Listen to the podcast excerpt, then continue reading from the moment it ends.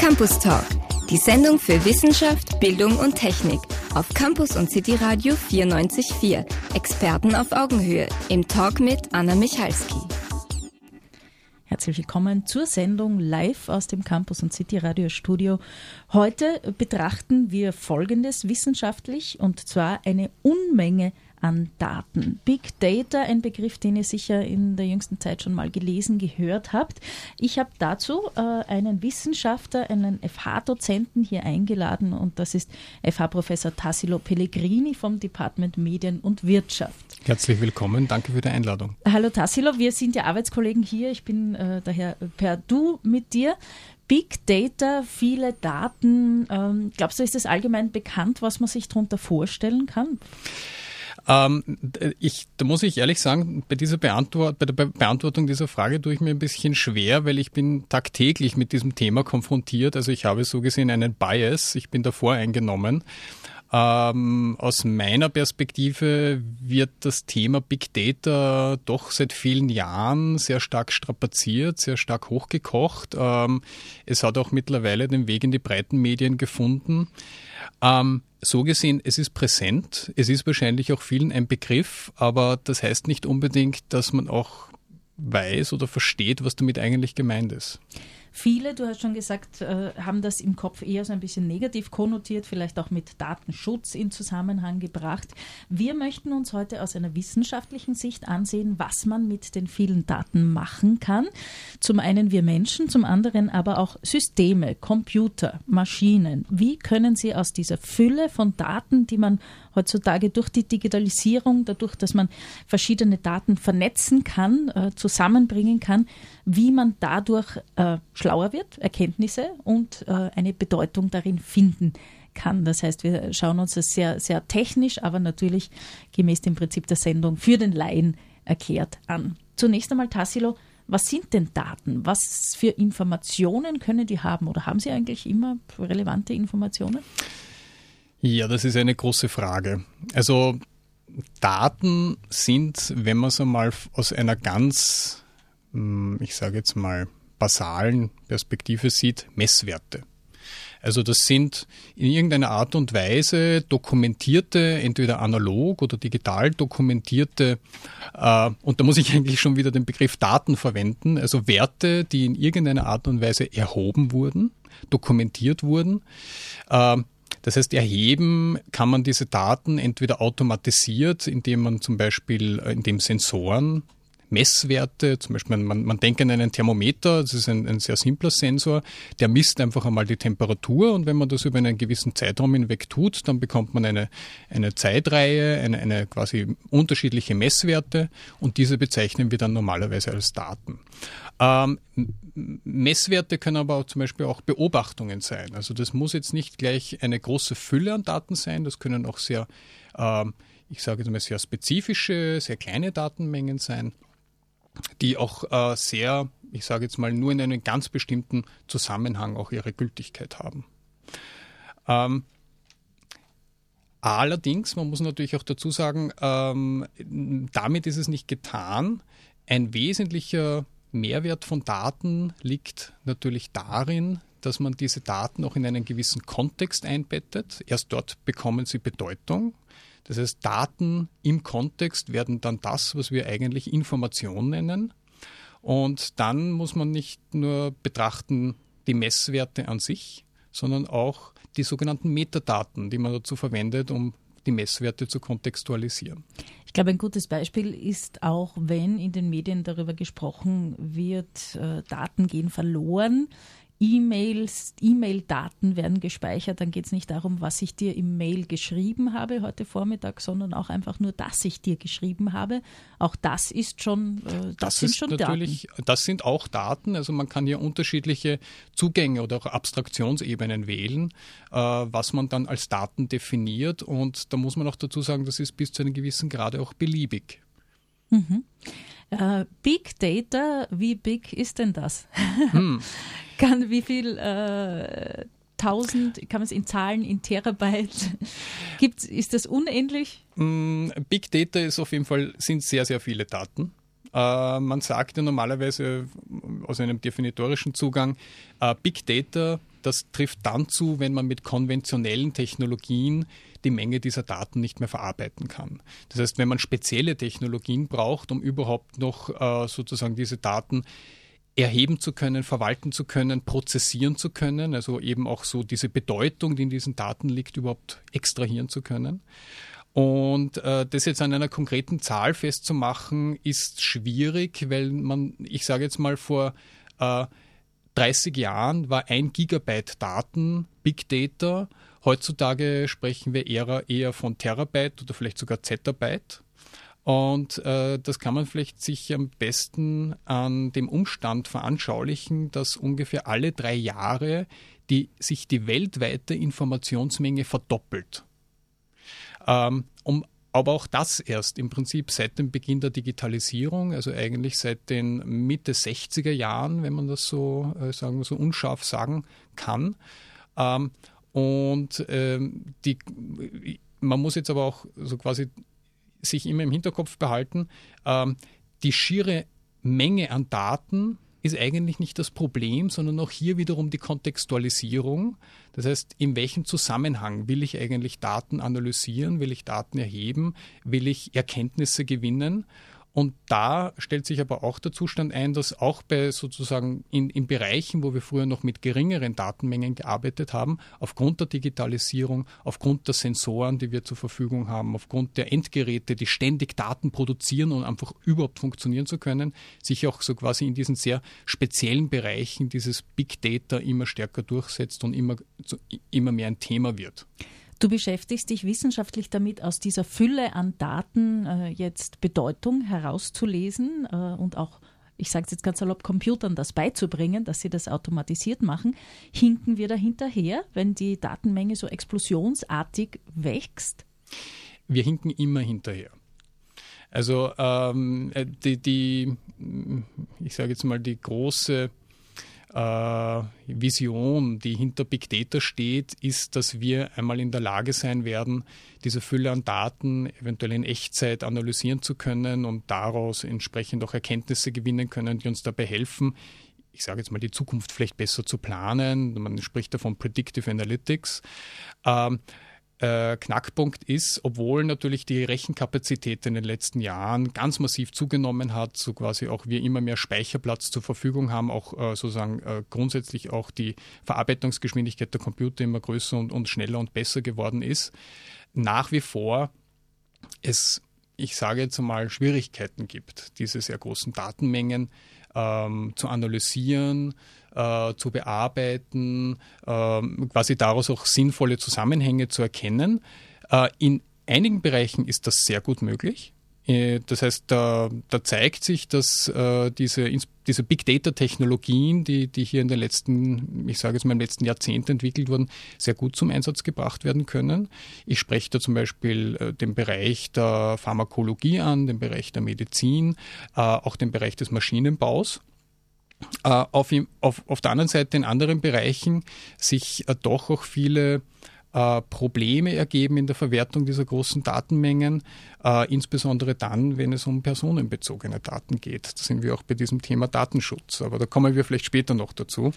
Aber ähm, die, im Grunde ist es so, man kann so quasi das Phänomen Big Data nicht über einen Kamm scheren. Das ergibt sich auch aus dem Umstand, dass Daten sehr, sehr unterschiedlich sind, sehr heterogen sind, sehr vielschichtig sind und äh, es immer darauf ankommt, was ich eigentlich machen will.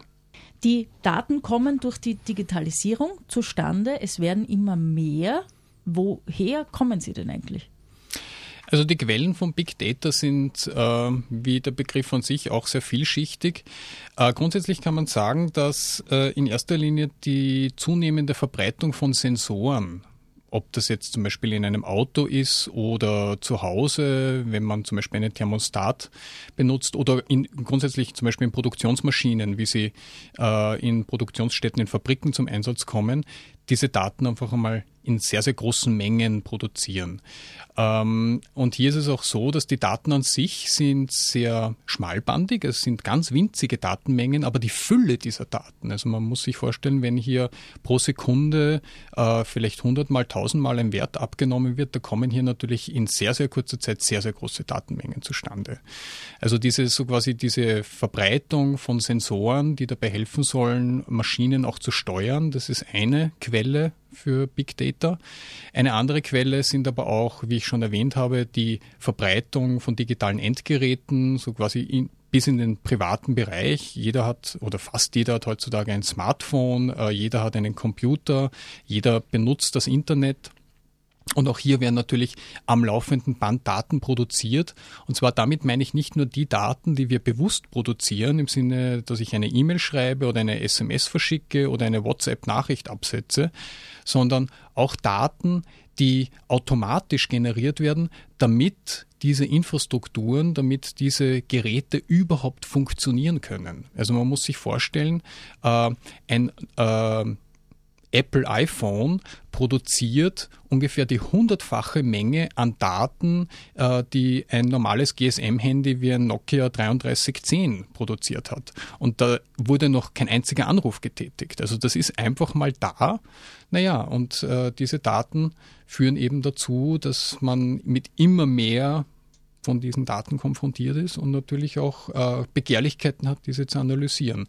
Auch das Analysieren hier ist bis zu einem gewissen Grad auch eine Notwendigkeit, um zum Beispiel auch die Servicequalität in der Telekommunikation sicherzustellen, um einfach auch sicherzustellen, dass Produktionsstraßen äh, einwandfrei und reibungslos funktionieren. Also das hat schon alles in sich eine, eine geschlossene Logik. Mhm. Sind mehr Daten ist gleich besser? Ja, das ist natürlich einer der großen Kritikpunkte auch an Big Data. Ähm, nur weil ich viele Daten habe, heißt das noch lange nicht, dass ich deswegen auch bessere Erkenntnisse aus diesen Daten ziehen kann. Ähm, grundsätzlich gilt, viele Daten sind natürlich schön, äh, aus einer sozusagen analytischen, wissenschaftlichen Perspektive, aus einer Erkenntnisperspektive. Ich will jetzt vielleicht gar nicht hier so, immer so sehr das Wissenschaftliche strapazieren, sondern einfach aus einer Erkenntnisperspektive. Also man denke zum Beispiel an äh, einen Marketingmanager in einem Unternehmen, der herausfinden will, naja gut, wie entwickeln sich ähm, gewisse Trends in der Gesellschaft, sind wir mit unseren Produkten noch zeitgemäß unter, unterwegs, äh, gibt es vielleicht irgendwelche verborgenen Bedürfnisse, die wir quasi noch nicht erkannt haben. Und da war früher, also ich sage jetzt mal vor 10, 20 Jahren, immer wieder das Problem, wo kriegen wir die Daten her? Und jetzt haben, sind wir eher mit dem Problem konfrontiert, was machen wir mit diesen ganzen Daten, wie können wir sie eigentlich analysieren. Also wir wurden eigentlich überfahren von der Digitalisierung und ähm, ja, die Problematik hat sich umgedreht. Nicht mehr der Mangel an Daten ist das Problem, sondern die Fülle an Daten. Dazu braucht es äh, Lösungen, sogenannte semantische Systeme, habe ich mir aufgeschrieben, wusste ich nicht, um dem System beizubringen, was es mit den Daten machen soll, also den Maschinen. Kannst du es ein bisschen besser erklären als ich? Also semantische Systeme ist ein äh, relativ spezialisierter Bereich in sozusagen in der IT, einerseits in der IT-Forschung, aber andererseits auch im Bereich der IT-Anwendung. Und hier geht es im Wesentlichen darum, ähm, durch, mh, hm, ich sage das jetzt mal etwas abstrakt, durch Formalismen, durch äh, gewisse Methoden der Analyse und auch der Aufbereitung von Daten Bedeutung rauslesen zu können. Ähm, man spricht in diesem Zusammenhang auch gerne von zum Beispiel Mustererkennung. Also man hat einen äh, großen Datensatz vor sich und man versucht dann mit zum Beispiel mit statistischen Methoden ähm, Muster zu erkennen, die in diesen Daten drin liegen, um auf diese Art und Weise zum Beispiel Zusammenhänge zwischen zum Beispiel mh, mm, einer Maschine, auf der einen Seite und einem typischen Fehler, der auftritt, auf der anderen Seite herauslesen zu können. Also zum Beispiel eine Korrelation, ob ein gewisser Maschinentyp äh, häufiger als ein anderer Maschinentyp gegenüber gewissen Fehlern anfälliger ist oder nicht. Äh, oder wo natürlich auch dieses Thema äh, ganz stark vertreten ist im Bereich ähm, Analyse von personenbezogenen Daten. Ähm, quasi gibt es einen Zusammenhang zum Beispiel zwischen gewissen Lebensstilen auf der einen Seite und Konsummustern auf der anderen Seite. Oder um das Ganze noch weiter zu treiben, zurzeit sehr aktuell, äh, in der Terrorbekämpfung gibt es vielleicht gewisse Muster, äh, von denen man darauf schließen kann, dass eine Person eventuell, mm, ein, ich sage jetzt mal, einen Anschlag plant oder in irgendeiner Art und Weise in einem terroristischen Umfeld tätig ist. Also da versucht man ja auch, beziehungsweise fantasiert bis zu einem gewissen äh, Grad hier über die Analyse dieser Daten auch bessere Einblicke zu bekommen. Aber auch hier gilt, nur weil ich viele Daten zur Verfügung habe, heißt das nicht unbedingt, dass meine Erkenntnisse, die ich daraus ziehe, auch belastbar sind. Also das ist eine Kunst für sich. Mhm. Äh, stellt sich mir die Frage, können solche Systeme den Menschen ersetzen? Also bleiben wir zum Beispiel bei der Terrorbekämpfung, äh, sind da viele, viele falsche oder irrelevante Daten dabei? Kann auch ein äh, falsches Ergebnis rauskommen, wie dass du, Tassilo, zum Beispiel terrorverdächtig bist und jetzt aufgehalten wirst am Flughafen? Naja, es gibt das berühmte Beispiel des ähm, ähm, arabischen Architekturstudenten, der in Amerika lebt und sich auf eine Statikprüfung vorbereitet ähm, und äh, für einen äh, Sprengstofftest in Bezug auf eine Materialprüfung recherchiert und das Ganze noch dazu im Kontext Brückenbau. Und er recherchiert im Netz und quasi sucht nach diesen Informationen Sprengstoff, Brückenbau, äh, Materialverhalten ähm, dann hat er natürlich auch noch diesen sozusagen kulturellen Hintergrund, vielleicht ist er auch Moslem und ähm, sozusagen bedient quasi alle Muster, die in diesem Zusammenhang immer gerne strapaziert werden. Naja, und natürlich äh, kann es sein, dass diese Person dann äh, verdächtigt wird, eventuell einen Terroranschlag auf eine Brücke in den USA zu planen oder in Europa oder wo auch immer. Also ähm, das Problem, das wir bei der Analyse von Daten generell haben, ist natürlich immer die Kontextualisierung. Und nur weil ich aufgrund eines Formalismus, zum Beispiel auf Basis eines statistischen Tests, ein äh, Ergebnis bekomme, das auf den ersten Blick gut aussieht, entsprechend der Kriterien sozusagen der Methode, heißt das nicht unbedingt, dass damit auch die Realität abgebildet wird. Also man kann mit der Analyse von Daten ähm, Realität nicht nur, mh, mm, ich sage jetzt mal, ähm, verstehbar machen, sondern auch erzeugen. Und da sind wir natürlich in einem ganz, ganz problematischen Bereich. Du hast vorhin auch ein, ein, Stichwort genannt, Kritik an Big Data. Ist das das, was du damit meinst, dass die vielen Daten nicht immer gut sind oder nicht immer besser sind? Also man muss natürlich sehen, dass Big Data sehr stark gehypt wird. Ähm, bis zu einem gewissen Grad ist das so eine Art, so ein, so ein auch ein, gerne ein Heilsversprechen, das in die Technologie hineingelegt wird. Also jetzt, wo wir diese große Menge an Daten zur Verfügung haben und jetzt, wo wir auch die, die Technologien haben, um diese Daten zu analysieren, äh, ergeben sich ganz neue Möglichkeiten, wie wir uns zum Beispiel besser gegen Risiken schützen können oder wie wir auch optimieren können, die Effizienz steigern können, die Effektivität von Prozessen verbessern können und so weiter und so fort. Also hier wird in erster Linie Linie äh, natürlich das Thema Big Data in einem sehr, sehr positiven Zusammenhang äh, gestellt, äh, was auf der einen Seite berechtigt ist, weil Big Data bietet in vielen Bereichen Möglichkeiten, die es vorher nicht gab. Man denke zum Beispiel nur an die Verbesserung äh, medizinischer Therapieverfahren. Äh, man denke auch an äh, Risikominimierung, wenn es um zum Beispiel Energieversorgung oder ähnliches geht. Also da, da macht Big Data wirklich Sinn und, und hat auch einen, bietet große Vorteile. Aber auf der anderen Seite muss man das schon noch differenziert betrachten. Wie vorhin schon gesagt, nur weil ich viele Daten zur Verfügung habe, heißt das nicht automatisch, dass diese Daten gut sind. Äh, ich kann zum Beispiel im großen Stil viele Daten sammeln, die einfach falsch sind. Und falsche Daten sind auch Daten. Und zu unterscheiden, ob ein Datum falsch ist oder richtig ist, das, ja, das ist oft leichter gesagt als getan. Ähm, das ist ja auch sozusagen die Problematik, dieser Kontext, den wir auch heutzutage in dieser Fake News Debatte immer wieder hören. Also das ist jetzt vielleicht ein, ein kleiner Ausflug in eine andere Richtung. Aber äh, Daten sind keine Fakten. Das muss man sehen. Daten sind Messwerte, eine Messung kann falsch sein. Es sind aber trotzdem noch Daten. Hingegen, wenn wir von Fakten sprechen, dann sind Fakten sind entweder richtig oder falsch. Nur wenn Fakten falsch sind, sind es keine Fakten mehr. Und diese Vermischung äh, zeigt auch sehr schön, wie hier ich sage das jetzt mal ein bisschen polemisch, über die Marketingmaschinerie, die hinter Big Data steht. Und wer steht hinter Big Data? Das sind große IT-Konzerne. Das sind äh, auch Regierungen, die unter anderem natürlich auch in dieser Technologisierungsdenke äh, versuchen, auch hier dieses Thema für sich zu erschließen und auch der Öffentlichkeit zu verkaufen, auch mit dem Sicherheitsargument, äh, dass hier sehr vorschnell einfach einmal mh, mm, etwas als positiv dargestellt wird, ohne genau zu differenzieren beziehungsweise auch zu schauen, mit was für Konsequenzen das eigentlich verbunden ist im Sinne von Technikfolgen und auch der Technikfolgeabschätzung. Ebenfalls auf der anderen Seite stehen da noch die Datenschützer, aber ich glaube, wenn wir das Thema aufreißen, würden wir eine ganze weitere Stunde füllen. Die und auch das Thema Datenschutz ist nicht unbedingt nur im Zusammenhang mit Big Data relevant, sondern ein generelles Phänomen unserer Zeit. Mhm, genau, auch eine kleinere Datenmenge kann äh, sen sensibel sein, wenn Absolut, sie an die ja. falschen Hände gelangt. Nennen wir mal ein paar Beispiele. Wie betrifft jeden da draußen oder jede das Thema Big Data? Wie verändern sich durch die Digitalisierung jetzt auch gerade äh, unsere Medien oder der Umgang mit Medien?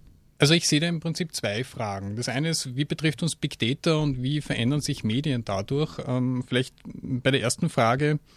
Big Data betrifft zum Beispiel jeden, der gerne mit dem Flugzeug in den Urlaub fliegt.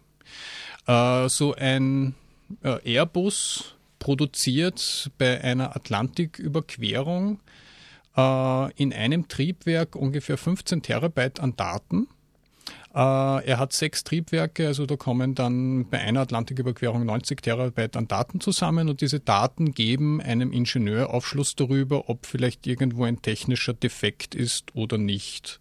Und gemäß der Big Data Analyse wird dann entschieden, eventuell ein Triebwerk zu warten oder auszutauschen oder vielleicht überhaupt das Flugzeug zu verschrotten. Ähm, ein anderes Beispiel ist, ähm, das ist jetzt schon im paar Jahre her die elektronische Gesundheitsakte. Ähm, hier wird ja vom quasi ähm, österreichischen Staat versucht, ähm, einfach einmal die Daten, die Gesundheitsdaten ähm, sozusagen der Patienten zu erfassen, zu elektronifizieren, abzulegen um das dann wiederum dazu zu verwenden, um über entsprechende Analyse dieser Daten natürlich auch das Gesundheitssystem besser, effizienter, wirkungsvoller zu machen, bis, und zwar nicht nur als System an sich, sondern bis zur individuellen Behandlung äh, von ähm, ja, Patienten. Ähm, auch hier spielt Big Data im Wesentlichen eine Analyse, weil natürlich sehr, sehr viele Daten hier zusammenkommen und dann in weiterer Folge auch Therapie, Pläne, Verfahren darauf ausgerichtet werden. Und dadurch versucht wird einfach auch das Gesundheitssystem effizienter zu machen. Ob das gelingt oder nicht, ist jetzt noch eine andere Frage. Ähm, die zweite Frage, die quasi von deiner Seite gekommen ist, wie verändert sich eigentlich durch Big Data unser Umgang mit Medien? Ähm, da muss man äh, sich vergegenwärtigen, dass der Medienbegriff an sich durch die Digitalisierung sehr stark im Wandel ist. Ähm, wir werden in Zukunft stärker als heute mit Medien zu tun haben, die wir vielleicht gar nicht mehr als solche erkennen. Also das heißt, es geht hier nicht um diesen klassischen massenmedialen Begriff, mit dem wir normalerweise Medien assoziieren, das heißt Zeitung, Fernsehen, Radio, Kino, sondern Medien, die, äh, wie du auch vorhin schon genannt hast, in Form eines Kühlschranks plötzlich in unseren Alltag treten. Ähm, das heißt, es sind Medien im Sinne von autonomen Systemen, äh, Systeme, die in der Lage sind, auf Basis einer Datenverarbeitung eventuell äh, unser Verhalten zu analysieren und dann proaktiv darauf zu reagieren, zum Beispiel in der Art und Weise, welche Angebote wir unterbreitet bekommen, zum Stichwort Amazon, oder ähm, äh, zum Beispiel ein Auto als Medium, das einfach einmal analysiert, äh, wann wird es genutzt, wo fährt man hin, wie fährt man, wie ist der Fahrstil, natürlich auch hier wiederum der Verschleiß der technischen Teile, um auch entsprechend auch Rückschlüsse auf die Sicherheit und auch die Belastbarkeit sozusagen des Fahrzeugs zu machen, aber bis hin zu einfach auch Analysen des Lebensstils. Äh, Im Sinne von, bin ich ein äh, Risikofahrer oder bin ich jemand, der sozusagen äh, aller Sonntagsfahrer nicht besonders viel Praxis hat und, und eher sozusagen vorsichtig unterwegs ist und oder äh, bin ich jemand, der vielleicht äh, im Auto irgendwie dazu neigt, äh, ständig irgendwie sein Handy zu benutzen, was auch immer. Das heißt, ähm, Alltagsgegenstände werden durch die Implementierung von Sensoren zu interaktiven Medien, mit denen wir interagieren und die auf unser Verhalten reagieren. Und das heißt, die Medien der Zukunft werden eigentlich jetzt nicht mehr nur redaktionelle Medien sein im klassischen Sinn, sondern Assistenten, die wir zu Hause nutzen. Und das heißt, äh, am Beginnen vom Mähroboter für den Garten, bis hin zu vielleicht im Alter ein Pflegeroboter, der uns äh, zur Hand geht und uns im, in der Alltagsbewältigung unterstützt. Und dazwischen ist aber noch ganz, ganz viel Luft. Ganz, ganz viel Luft, wo Know-how auch entwickelt werden muss und sich auch neue Arbeitsplätze auftun. Tassilo, an dich die Frage. Das ist so mit Digitalisierung, auch Industrie 4.0. Da gibt es Studien, die sagen, ach, so viele Arbeitsplätze äh, gehen da durch die Automatisierung verloren. Dann gibt es andere, die sagen, nein, wir gewinnen ganz viel, weil irgendwer muss diesen Systemen ja auch sagen, wie sie das machen sollen. Wie siehst du das? Das ist natürlich sehr schwierig, hier in die Zukunft zu, zu schauen. Ähm, es gibt Studien, die sagen, dass im Jahr 2030 40 Prozent aller Arbeitsplätze die derzeit Beschäftigung bieten, in dieser Form nicht mehr existieren werden. Und zwar sprechen wir da nicht nur von den sogenannten niedrig qualifizierten Jobs im Sinne von ähm, zum Beispiel Chauffeure oder Lastkraftwagenfahrer oder äh, ähm, ich sage jetzt mal Straßenkehrer, Kolporteure, was auch immer wir jetzt als niedrig qualifiziert äh, bezeichnen wollen, sondern auch Jobs, wo man früher immer dachte, die sind eigentlich dadurch, dass sie sehr viel Expertise, äh, sehr viel Intellekt, sehr viel auch Einfühlungsvermögen bedürfen, ähm, auch die sind nicht mehr sicher vor der Automatisierung. Also man denke zum Beispiel an den elektronischen Rechtsanwalt, der vollautomatisch Verträge aushandelt und diese dann auch durchsetzt. Äh, man denke zum Beispiel an die ganzen Jobs in der Finanzindustrie die äh, sukzessive auch durch Automatisierung wegrational, wegrationalisiert werden. Man denke an äh, das neue Verständnis von ähm, sozusagen eines Arztes, der früher quasi auf Basis von Erfahrung seine Therapievorschläge gemacht hat und in Zukunft äh, die Therapievorschläge nicht mehr von sozusagen einem Arzt kommen, sondern von diesem eigentlich nur mehr bestätigt werden. Ähm, ja, bis hin zu unserer Domäne, nämlich die der Lehrenden beziehungsweise auch der Forschenden, ähm, die eventuell vielleicht irgendwann mal, vielleicht auch in absehbarer Zeit, durch einen intelligenten Algorithmus oder vielleicht auch einen, einen, eine Software, die einen Dozenten simuliert, vielleicht ersetzt werden kann. Ähm, also das heißt, es sind im Prinzip alle Lebensbereiche betroffen. Die Frage, die sich stellt, ist nicht ob, sondern eher wann. Und natürlich auch die Frage, wie wir dann darauf reagieren und ob die Automatisierung unbedingt auch ja, der, der Weisheit letzter Schluss ist. Also für mich klingt es eher bedrohlich, ja, aber äh, das ist auch immer so, man kann sich das, was kommen wird, auch noch nicht wirklich vorstellen. Umgekehrt gefragt, welche neuen Betätigungsfelder ergeben sich? Wie schaut so ein Job der Zukunft aus, der sich jetzt vielleicht, äh, also ein Berufsfeld, das sich vielleicht jetzt gerade erst entwickelt? Also auch hier ist es natürlich hm, relativ vage, die, die Zukunft vorherzusagen, ähm, weil es immer auf den Kontext ankommt, in dem man sich äh, befindet, in dem man sich bewegt. Äh, vielleicht das Grundverständnis, Big Data ist, fällt nicht vom Himmel, sondern Big Data ist im Prinzip die Voraussetzung für viele Entwicklungen, die uns in Zukunft einfach einmal im Alltag ja, begegnen werden. Also du hast es schon genannt, das Internet der Dinge, ähm, dann auch Robotik im ganz großen Stil. Ähm, ganz einfach, weil diese Systeme äh, darauf basieren, dass sie durch die Analyse von Vergangenheitsdaten im Prinzip die Zukunft um das jetzt, das ist jetzt sehr groß gesprochen, aber im, im Prinzip in der Lage sind, sogenannte äh, Vorhersagen zu machen, wie sich etwas entwickelt, um daraus sozusagen Hypothesen abzuleiten, auf die sie dann in weiterer Folge wiederum reagieren können. Ähm, die, das heißt, wenn immer mehr Bereiche automatisiert werden, heißt das natürlich auch, dass diese Bereiche in irgendeiner Art und Weise aufrechterhalten werden müssen in Form einer Infrastruktur, in Form, dass einfach auch diese Systeme gewartet werden müssen, äh, am Laufen gehalten werden müssen, weiterentwickelt werden müssen. Teilweise werden das die Maschinen selbst machen im Sinne von selbstlernenden Systemen. Also das eines der großen Ziele in der Robotik und auch in der künstlichen Intelligenzforschung ist ja Maschinen zu entwickeln, die sich im Prinzip selbst weiterentwickeln können. Das ist ein bisschen ein Horrorszenario. Mhm. Das geht schon in Richtung Matrix. Äh, aber das ist ein deklariertes Ziel großer IT-Konzerne und wird auch politisch ganz stark äh, vorangetrieben. Auch das Militär ist ja nicht ganz unbeteiligt an dieser Entwicklung. Also damit muss man sich auf jeden Fall auseinandersetzen. Ähm, aber das heißt auch, dass ähm, der Mensch quasi immer wichtiger wird, sozusagen diese Maschinen eigentlich zu unterrichten in der Art und Weise, wie sie sich entwickeln, was sie machen, was sie können sollen und quasi was sie besser machen sollen, was sie schlechter machen sollen. Hier ist natürlich die große Hoffnung, dass wir überhaupt in der Lage sind, das zu kontrollieren, aber gehen wir mal davon aus, dass wir das schaffen.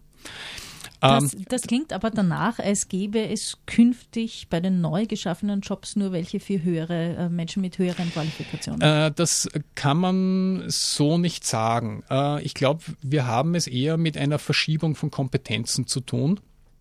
Und das mag jetzt vielleicht manche schrecken, aber eine wesentliche Kernkompetenz der Zukunft wird technologisches Verständnis ganz generell sein. Und zwar da haben wir es im Prinzip mit zwei Arten von Kompetenzen zu tun. Das eine ist Technologiekompetenz, also wie funktioniert die Digitalisierung, wie funktioniert Programmieren, äh, wie, funktio wie, wie, wie, wie funktionieren Maschinen ganz generell auf der anderen Seite die Datenkompetenz, äh, die ich ganz bewusst von der Technologiekompetenz trennen möchte, nämlich im Sinne von, was sind Daten eigentlich, äh, wie funktionieren Daten, wie werden diese erhoben, was kann ich mit Daten machen, wie kann ich diese auswerten, wie kann ich diese analysieren und zwar eben in einer Art und Weise, dass ich belastbare Ergebnisse bekomme. Das heißt, eine, eine der, der großen sozusagen Betätigungsfelder sozusagen dieser Daten angereicherten Zukunft wird sein, sowas wie zum Beispiel Analysten, die einfach einmal in der Lage sind, mit sehr heterogenen Daten äh, professionell umzugehen. Ein, ein Bereich, in dem das Ganze auch schon offensichtlich wird, ist zum Beispiel der Bereich Datenjournalismus. Wenn wir an Wikileaks denken oder auch die Panama Papers oder ähnliches, wo plötzlich Journalisten äh, gefordert waren, mit IT-Experten zusammenzuarbeiten, um überhaupt mit dieser Datenmenge umgehen zu können. Und da sieht man auch sozusagen, wie, wie auch das Betätigungsfeld oder, oder auch die Arbeitssituation in Zukunft aussehen wird. Ähm, nicht IT-Experten arbeiten mit IT-Experten und Expertinnen zusammen, um gemeinsam ein Produkt zu schaffen. Aber das setzt auch voraus, dass beide miteinander kommunizieren können. Also dass der eine sozusagen ein Verständnis vom Tätigkeitsfeld des anderen hat. Das heißt Interdisziplinarität. ist sicher ein, ein mhm. großes Schlagwort, das in diesem Zusammenhang immer wieder auftaucht. Und da sieht man auch sozusagen, äh, wie sich die Kompetenz verschieben wird. Es muss nicht jeder Programmierer werden, es muss auch nicht jeder Statistiker werden und es muss auch nicht jeder in irgendeiner Art und Weise der Profi-Analyst sein, aber es bedarf des Verständnisses der Thematik und es bedarf quasi ähm, der Entwicklung einer Kulturtechnik im Umgang mit Technologie, im Umgang mit Daten. Ähm, ein, anderer, ein anderes Tätigkeitsfeld, das ich sehr stark auf uns zukommen sehe, ist zum Beispiel so etwas, was ich, äh, das ich Service Designer nenne.